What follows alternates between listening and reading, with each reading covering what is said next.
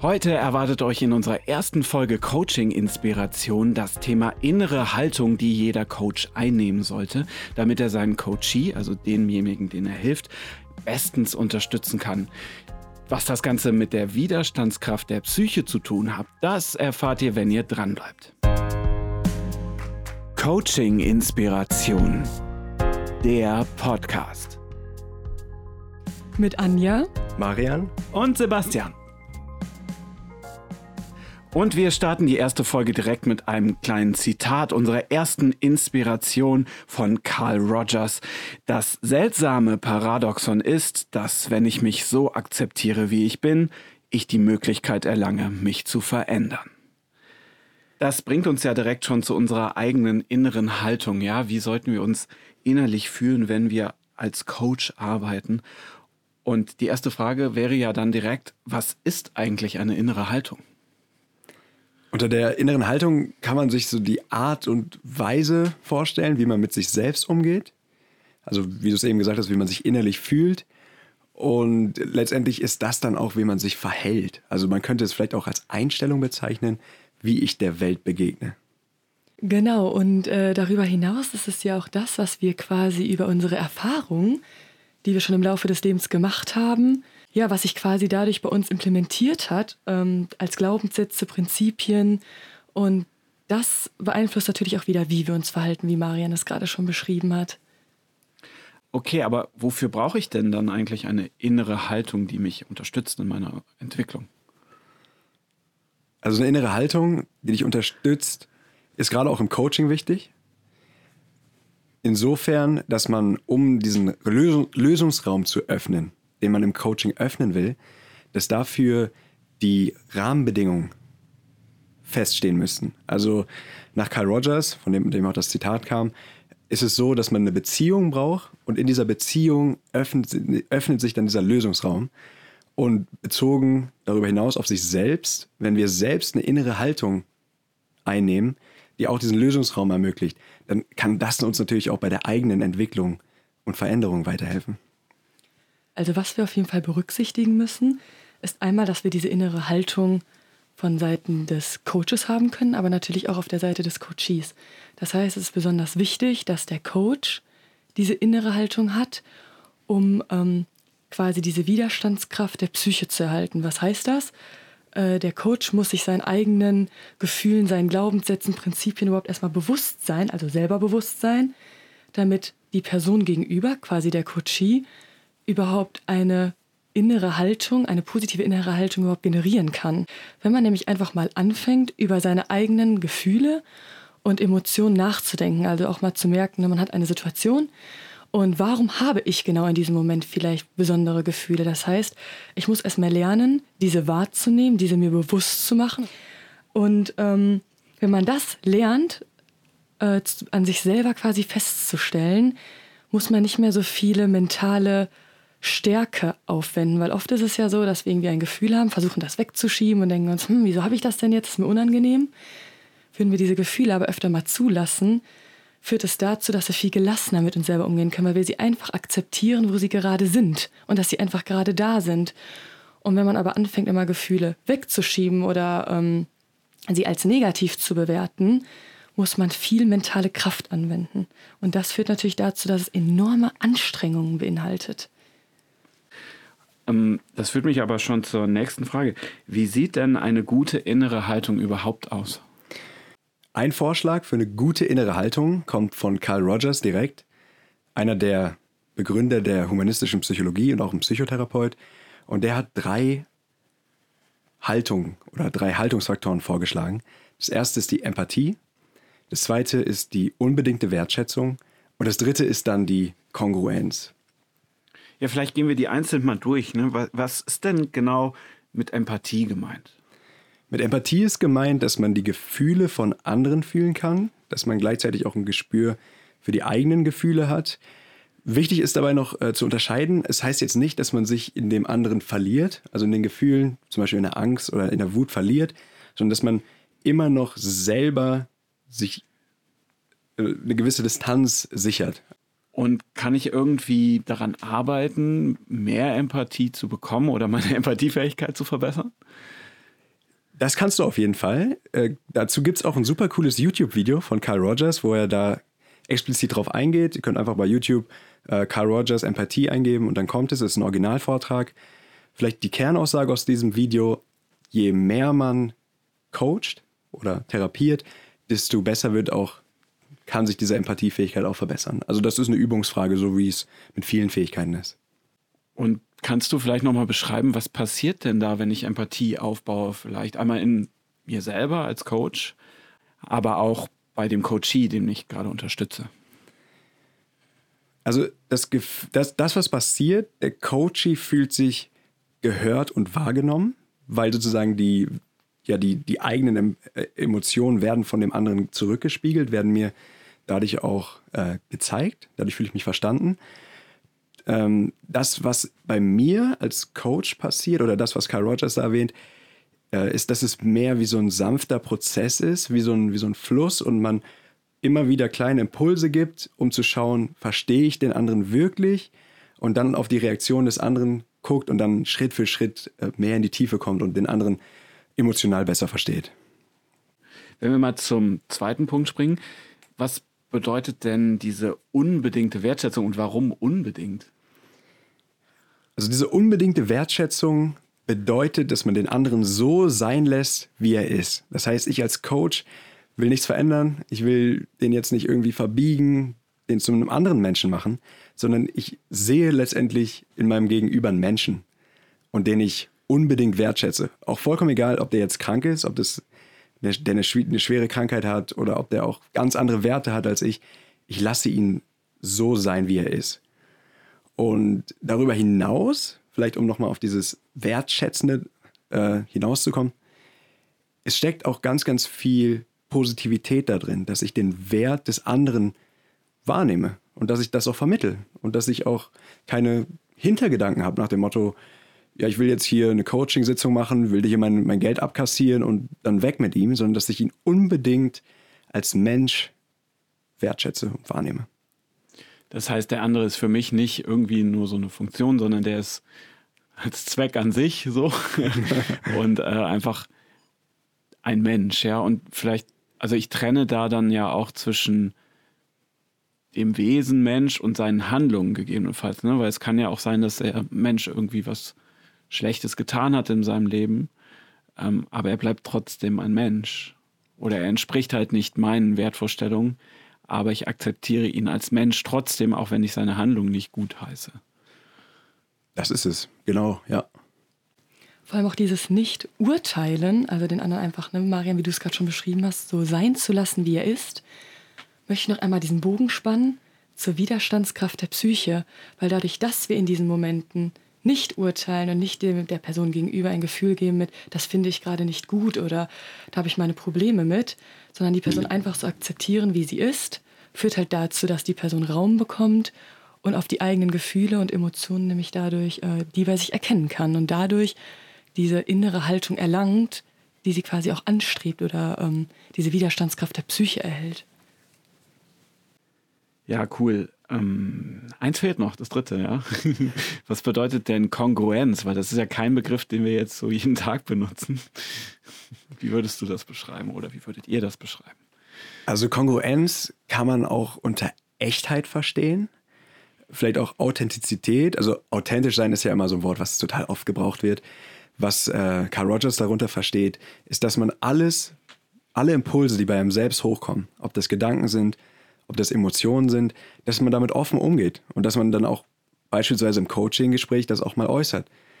Ähm, letzt, ja, letztendlich geht Carl Rogers sogar dann noch einen nächsten Schritt drauf, Sebastian. Und zwar er sagt, je kongruenter ein Coach oder ein Therapeut ist, desto besser kann sich auch ein Coachee darauf entspannen und desto besser ist dann auch ja letztendlich das Ergebnis, was ein Coachee erreichen kann. Also diese Echtheit ist ganz, ganz wichtig. Ähm, letztendlich, was dahinter steckt, wenn ich das Gefühl habe, zum Beispiel du hast irgendwie ein Geheimnis vor mir, dann kann ich mich nie entspannen und kann nie wirklich meine Probleme offen darlegen. Und wenn ich das Gefühl habe, du bist 100% echt und zeigst mir das auch und hast keine Geheimnisse vor mir, dann kann ich mich entspannen und dann kann für mich auch so ein, so ein Heilungsprozess oder eine Lösung, beispielsweise im Coaching, erreichbar werden. Spannend, aber da kommt ja dann auch das wieder ins Spiel, was Anja gerade schon gesagt hat. Ne? Ich muss mich dafür selber ja auch erstmal ganz gut kennen. Ne? Also ich muss mit mir selbst im Reinen sein, damit ich echt rüberkomme oder dann auch echt bin am Ende, oder? Auf jeden Fall. Ich finde, man muss ja auch nicht immer diesen Kontext Coach und Coachie betrachten, liebe Zuhörer. Ihr könnt euch auch einfach mal, ihr geht einfach in die Rolle des Coaches rein und betrachtet einfach mal eure Kommunikation in Bezug ähm, auf Treffen zum Beispiel mit Freunden, dass ihr einfach mal guckt, wie verhaltet ihr euch euren Freunden gegenüber. Dann nehmt ihr so ein bisschen die Rolle des Coaches ein und betrachtet die anderen einfach mal als Coachie. Und dann könntet ihr auch mal ganz gut diese Punkte, die drei, also Empathie, unbedingte Wertschätzung Kongruenz für euch mal durchgehen und in der Kommunikation mit Freunden schon anwenden. Und ihr werdet merken, dass die Kommunikationsebene eine viel bessere wird. Weil die Person halt merkt, dass ihr echt seid, wenn ihr diese Themen angewendet habt. Ja, das finde ich einen wichtigen Punkt. Ich glaube, diese innere Haltung, diese drei Werte kann man richtig gut für den Alltag auch übernehmen. Und im Alltag dann auch üben. Ne? Apropos üben, ne? vielleicht ähm, können wir nochmal auf dieses Thema eingehen. Wie kann ich das für mich dann auch anwenden? So im ersten also wie kann ich zum Beispiel Zugang besser zu meinen eigenen Gefühlen oder Gedanken bekommen? Wie kann ich daran arbeiten, ganz konkret und praktisch eine Übereinstimmung zwischen meinen Gedanken, meinen Gefühlen vielleicht und auch dem, was ich so tue oder auch kommuniziere, irgendwie zu bekommen. Finde ich auch einen wichtigen Punkt. Da der erste Schritt, du hast es eigentlich schon angesprochen, es ist ganz, ganz viel Übung. Also es ist erstmal die Intention zu setzen, okay, ich möchte diese innere Haltung üben, ich will es ausprobieren. Und das kann man, wie Anja zum Beispiel gesagt hat, in, in einem Gespräch einfach mit Freunden mal schauen. Man kann gucken, verstehe ich die Menschen wirklich, was die sagen. Also, dass ich nicht nur darauf achte, was sage ich als nächstes, sondern was sagt mir mein Gegenüber als nächstes. Ähm, und dann vielleicht auch bei der Kongruenz. Das ist, denke ich, eine Sache, die auch ganz viel mit eigenen Anteilen zu tun hat. Also, dass man sich Schritt für Schritt integriert. Also, damit ist nichts anderes gemeint, als dass man mit seiner Persönlichkeit ins, in, ins Reine kommt, dass man seine Anteile zusammenbringt und das ist natürlich auch eine Sache, da, da wird man in sein Leben immer wieder weiter dran lernen. Also es ist nicht so, ich nehme jetzt, keine Ahnung, ich nehme jetzt vor, kongruent zu sein und dann bin ich kongruent, sondern es ist eher ein Prozess, mhm. der auch ja, ein ganzes Leben lang übergeht. Man kann sich immer verbessern. Auch Carl Rogers hat es gesagt, er hat sich immer weiterentwickelt. Das heißt ja auch, es ist ja unser Grundthema auch im Podcast, die weiteren Folgen werden ja da immer mehr vielleicht auch zeigen, mit welchen Tools man das gegebenenfalls dann auch machen kann ähm, und seine Persönlichkeit am Ende dann auch entwickelt. Ja, weil das Thema ähm, seine verschiedenen Anteile und sowas zusammenzubringen und so, das ist ja ein sehr, sehr großes. Ähm, nichtsdestotrotz habt ihr vielleicht so ein paar Dinge, wie man wirklich diese Widerstandskraft der Psyche, die daraus ja auch entsteht, ihr habt es ja gesagt, ne? also wie, wie kann man die neben der Übung und neben dem Tun mit Freunden auch dann an der Stelle unterstützen? Also ich finde, wir sollten an der Stelle vor allem wieder den Unterschied einmal ziehen, ob man sich selber diese innere Haltung ermöglichen möchte oder in Bezug auf eine andere Person, dass die andere Person von mir angeleitet wird, die innere Haltung zu erforschen. So könnte ich es jetzt einfach mal beschreiben. Ähm, ich fange einfach mal bei mir selber an. Wenn ich mich jetzt selber betrachte, kann man das erstmal darüber machen, dass man versucht, so Perspektivwechsel hinzubekommen, dass man erstmal mhm. schaut, ähm, ich habe Situationen und fange erstmal an, meine eigenen Gefühle und Emotionen wahrzunehmen. Das wäre erstmal dieser Punkt 1. Dann, was auf jeden Fall auch super ist, ist das Thema Erfolgstagebuch. Vielleicht habt ihr schon mal etwas davon gehört. Sebastian nutzt das tatsächlich auch selber. Ich denke, er kann da gleich auch ganz gut noch mal was dazu sagen. Aber so ein Erfolgstagebuch sagt es ja auch schon. Ähm, da werden einige Fragen drin ähm, formuliert, die es erstmal gilt, dass man sich die selber beantwortet. Eine Frage wäre zum Beispiel erst einmal, was sind meine Werte? Dass man sich erst einmal überlegt im ersten Schritt, ja, was sind überhaupt meine Werte? Und dann hat man ja auch schon mal den Zugang ähm, zu sich selber. Oder ähm, was bedeutet für mich Glück? Oder was bedeutet für mich Erfolg? Und dass man erst einmal anfängt, Schritt für Schritt für sich einige Dinge aufzubröseln. Und ich denke, an der Stelle macht es auch nochmal Sinn, Sebastian mit dazu zu nehmen, der ja selber ein Erfolgstagebuch schreibt.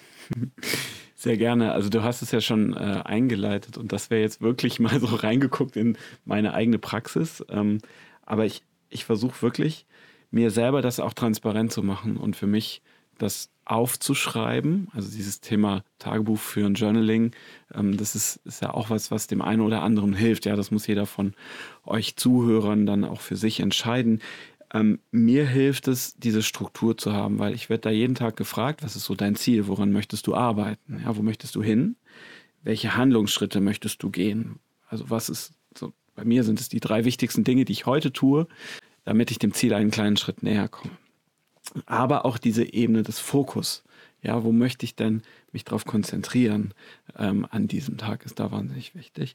Und welche Werte möchte ich leben und in den Vordergrund stellen. Und da kommt es dann auch dahin, dass man sich das immer wieder fragt und an seiner Persönlichkeit auch arbeitet und zu gucken, ja, ist das stimmig, passt das zusammen? Ich erlebe dann was den Tag über und dann reflektiere ich das aber auch wieder am nächsten Tag, weil ich es dadurch weiterentwickle und schaue aber auch die, auf der anderen Seite, und das geht auch schon in die Richtung, was du auch gesagt hast, die anderen Menschen brauche ich ja auch dafür oder ich kann das auch mit anderen Menschen teilen oder in der Kommunikation erst für mich weiterentwickeln, so dass ich mich frage, okay, was tue ich heute für andere in diesem Tagebuch beispielsweise? Was kann ich da tun? Oder worauf möchte ich heute achten? Ja, ah, Thema Achtsamkeit, also was, was, was möchte ich heute Besonderes spüren, fühlen oder so, was mich auf neue Erkenntnisse bringt? Und aber auch das Thema, was möchte ich für mich tun? Ja, was ist heute in, an diesem Tag für mich drin und welche Erfolge hatte ich, die ich irgendwie weiterentwickeln kann? Da könnte man nämlich vielleicht ganz gut diesen Bogen spannen zur Widerstandskraft der Psyche und der Gelassenheit. Das heißt, wenn einem die eigenen Werte bewusst sind ähm, und man dann den Tag reflektiert und man bemerkt, in der einen oder anderen Situation hatte man vielleicht mal nicht so positive Gefühle, dass es vielleicht dahingehend zusammenhängt, dass es einfach mit den Werten nicht so übereinstimmt. Und ähm, man dann einfach auch für sich vielleicht die Erkenntnis hat, okay, ich muss gelassener in diesen Momenten damit umgehen, weil wir ja wieder dieses Thema haben. Ähm, ja, jeder Mensch ist anders, diese, dass man nicht über die anderen urteilt und auch über sich selber in dem Moment nicht urteilt und einfach sagt, ja gut, für mich war diese Stimmigkeit einfach gerade nicht da, wodurch man Widerstandskraft der Psyche erlangt. Genau, also ich lerne mich selber dadurch mehr kennen. Ich schreibe auch zum Beispiel meine Stärken auf. Das habe ich okay. gerade ganz vergessen. Ja, also was macht mich stark oder was kann ich in dem Leben geben, ja, mhm. so ein bisschen. Und ähm, darüber kommt ja auch dieser Effekt, dass man sich reflektiert und guckt, okay, ich bringe das, was ich tue, indem ich es dann den Tag über mache, also meine Handlung mit dem, was ich denke oder was ich für mich reflektiert habe und was ich fühle, übereinander, ja, und versuche dadurch diese Kongruenz zu bekommen. Und ich versuche auch zuzuhören und schärfer zu beobachten, was andere tun den Tag über oder was sie tun ähm, im Vergleich zu dem, was ich mir so vorgenommen habe. Passt das zusammen? Kann ich da auch über Empathie drankommen ähm, und zu gucken, was fühlen die anderen? Bringt das das oder bringt mir das was, was ich da tue oder bringt den anderen das was? Und das ist, sind quasi so Feedback-Schleifen, die da so ein bisschen eingebaut sind. Und genau, ich wertschätze und achte mich selber und dadurch dann aber auch die anderen wieder mehr.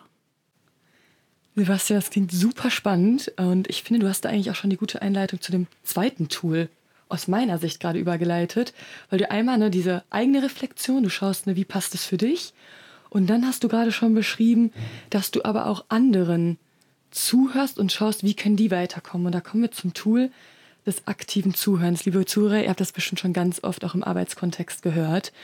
Ähm, aber wir möchten es hier trotzdem noch einmal anschneiden. Das heißt, wenn ihr euch selber mit euren Emotionen schon auseinandergesetzt habt, so wie der Sebastian mit seinem Erfolgstagebuch, dass ihr vielleicht in diesem Kontext, wenn ihr euch mit Freunden oder auf der Arbeit oder mit der Familie unterhaltet, auch dieses aktive Zuhören anwendet, dass ihr einfach mal schaut, ähm, ihr schenkt der Person wirklich eure volle Aufmerksamkeit, versucht nicht zu urteilen. Da dürft ihr natürlich jetzt nicht durchgehend drüber nachdenken, weil dann Glaubt mir, diese Rückkopplungsprozesse wird man euch dann auch wieder ansehen. Einfach mal so sein, wie ihr seid und wenn ihr Emotionen habt, wie Marian das vorhin schon beschrieben hat, offen ansprechen und einfach mal ganz offen in diese Gespräche reingeht und dann über Blickkontakt, Pausen, diesem aktiven Zuhören, dieses Tool anwendet. Das ist ja wirklich spannend, ne? weil Zuhören hat ja eine krasse Macht, ja. Also diese Macht des Zuhörens, davon redet Carl Rogers, glaube ich, auch ja. äh, sehr häufig. Und wenn man das wirklich für sich mal als Experiment betrachtet und das mal versucht, nicht so, ja, oh, ja, lass die mal reden oder labern, sondern wirklich mal versucht, das ähm, dem anderen das positive Gefühl auch zu geben, dass du so aktiv dabei bist. was dann passiert, finde ich immer wieder spannend. Das finde ich auch total spannend. Da bin ich ganz bei dir. Vielleicht auch nochmal, um den Bezug zu Carl Rogers zu schlagen. Das äh, war auch einer der ersten, der wirklich dieses aktive Zuhören, also dass man wirklich hört, was der andere sagt, dass man die Emotionen auch benennt, ist einer der ersten, der das auch in die Therapieform mit reingebracht hat. Und äh, sein personenzentrierter äh, Gesprächsstil ist auch tatsächlich einer der effizientesten äh, Therapiewege, ähm, ja, um, um Leuten zu helfen. Also das, die Macht des Zuhörens, Sebastian, das ist ein ganz wichtiger Punkt. Aber wo du es gerade sagst, ne, dieses personenzentrierte, menschenzentrierte ist ja auch das, was ich so spannend finde, weil wir rücken ja den Menschen in den Mittelpunkt. So ist vielleicht auch mittlerweile schon so ein abgedroschener Satz, ne? aber das macht ja auch das Humanistische aus an, an diesem Ansatz. Ne? Also wenn du überlegst, okay, ähm, ich höre dem Menschen mal zu, ich gebe ihm Wertschätzung, Anerkennung, dass dadurch durch relativ einfache Dinge ja schon wahnsinnig viel passiert und wir dem anderen schon wahnsinnig viel helfen, oder? Ja, vor allem diese Ebenen, auf denen man kommuniziert, die werden ja viel intensiver und man bekommt ja ganz andere Informationen, weil die andere Person einfach diese Transparenz, diese Kongruenz von einem selber spürt. Und ich glaube, das ist so spannend, wenn man das bei dem Gegenüber auch dann so mitbekommt und einfach merkt, dass man sich auf einmal auf ganz anderen Ebenen befindet. Ja, man lässt ja den anderen so sein, wie er ist. Ne? Der genau. andere ist auch, er ist ein Mensch. Das, ist ja auch mit unbedingter Wertschätzung, glaube ich, dann gemeint. Ganz ne? genau, ja. Und jeder ist für sich selber sein eigener Experte und ich versuche nicht ihm aufzuzwingen, was ich glaube, was gut für ihn wäre, oder? Da steckt auch ganz, das kann ich bestätigen, und da steckt auch ganz, ganz viel Vertrauen drin. Also, dass ich wirklich das Vertrauen habe, dass du selbst deine Lösung findest, auch unabhängig von mir. Ja, und dazu vielleicht auch noch, ähm, dass man sich selber treu sein kann oder treu bleiben kann eher, weil man einfach auch merkt, okay, man hat ein schönes Gespräch, der andere erzählt dann vielleicht etwas, was mit einem selber vielleicht nicht so übereinstimmt, aber man muss das ja nicht annehmen, was der andere für Ziele verfolgt oder für Werte verfolgt. Und das finde ich auch nochmal als schönen Punkt, dass man einfach selber auch durch aktives Zuhören in ein intensives Gespräch reingehen kann, aber immer noch weiß, ja, ich kann mir aber treu bleiben, weil ich bin ich und meine Werte sind meine Werte, nicht seine Werte. Das ist ja auch bei Empathie so wichtig, ne? Also ich bin zwar empathisch und versuche mich reinzufühlen, was der andere denkt und fühlt, aber ich kann immer wieder rausgehen und mich davon distanzieren. Ich glaube, das ist sogar wahnsinnig wichtig. Also, dass du das nicht zu einem machst, sondern dass man quasi an der Stelle sich auch abgrenzt auch wenn man sich in den anderen hineinversetzt, damit man eben dadurch auch nicht belastet wird. Führt aber natürlich auch dazu, dass man diese ganzen Perspektivwechsel auch ähm, an sich selber durchführt, weil man mhm. halt auch mal reflektiert, ne, was sagt denn gerade die andere Person. Und ich glaube, dieses aktive Zuhören äh, setzt Prozesse beim selber in Gang, die so viele Auswirkungen auf einen selber haben, dass ich das einfach auch als persönliches Wachstum bezeichnen würde. Mhm. Ja, man kriegt eine Offenheit, ne? Also man, ähm, man bekommt auf einmal viele Perspektiven und man trainiert ja dann, wenn man das immer wieder macht, dass einem das gar nicht mehr so schwer fällt und einem das leicht fällt, auf neue Lösungen zu kommen, für sich selber und für andere. Bin ich auch ganz bei dir. Äh, ich will vielleicht noch mal ganz kurz auf diesen Punkt, den du eben angesprochen hast, mit dem Selbstschutz eingehen. Und zwar, wenn ich mich in anderen verlieren würde, dann habe ich natürlich ein Riesenproblem, weil dann werden auf einmal Probleme von anderen zu meinen Problemen. Das heißt, das ist ein super wichtiger Punkt. Anja, du hast es eben auch kurz angesprochen, dass man, wenn man jemandem aktiv zuhört, heißt es noch lange nicht, dass man seine Werte, seine Probleme übernehmen muss. Es ist einfach, ja, man kann sich das mehr vorstellen, dass man den anderen so sein lässt, wie er ist, ihn verstehen will und dabei seine eigene Person außen vor lässt. Total spannend. Ja, ich glaube, das ist ja auch jetzt unser Fundament, was wir haben für unsere Arbeit als Coach natürlich, aber auch für diesen Podcast, weil wir werden auf viele Sachen, die wir jetzt angeschnitten haben, ja später auch nochmal eingehen, sowas wie Wertearbeit zum Beispiel oder nochmal Zielerreichung, wie kann ich das besser noch machen mit weiteren Tools. Aber wie gesagt, dieses Fundament ist ja quasi das, was unter allem steht, was wir darauf jetzt aufbauen und tun, ja, dass wir in dieser Haltung mit diesen drei Grundwerten dann immer sind, mit all den Sachen, die wir später tun können. Ja, es sollte also immer mitschwingen quasi, dass wir diese Grundhaltung einnehmen, ganz aktiv zuhören, wertschätzend sind, empathisch sind und ja, die Macht des Zuhörens dann auch immer wieder als Coach in all unsere Arbeit hineinbringen oder auch in unser Leben, ja, wenn wir mit allen möglichen Menschen zu tun haben. Die Macht des Zuhörens, ja, ich hoffe, ihr hattet diesen Moment jetzt auch als Zuhörer dieses Podcasts. Ich, wir wollen uns auf jeden Fall bedanken bei euch, dass ihr zugehört habt und bis zum Ende dran geblieben seid. Und wir freuen uns, wenn ihr dann bei den nächsten Folgen auch wieder dabei seid. Ich möchte mich auch noch einmal recht herzlich für das Zuhören von euch bedanken. Ja, in der nächsten Folge wird euch auch etwas ganz Spannendes ähm, begegnen. Und das ist das Thema der systemischen Sichtweisen und Wirklichkeitskonstruktion. Seid gespannt, freut euch darauf und ich verabschiede mich an dieser Stelle. Schaltet ein, es wird spannend und an der Stelle bedanke ich mich auch fürs Zuhören.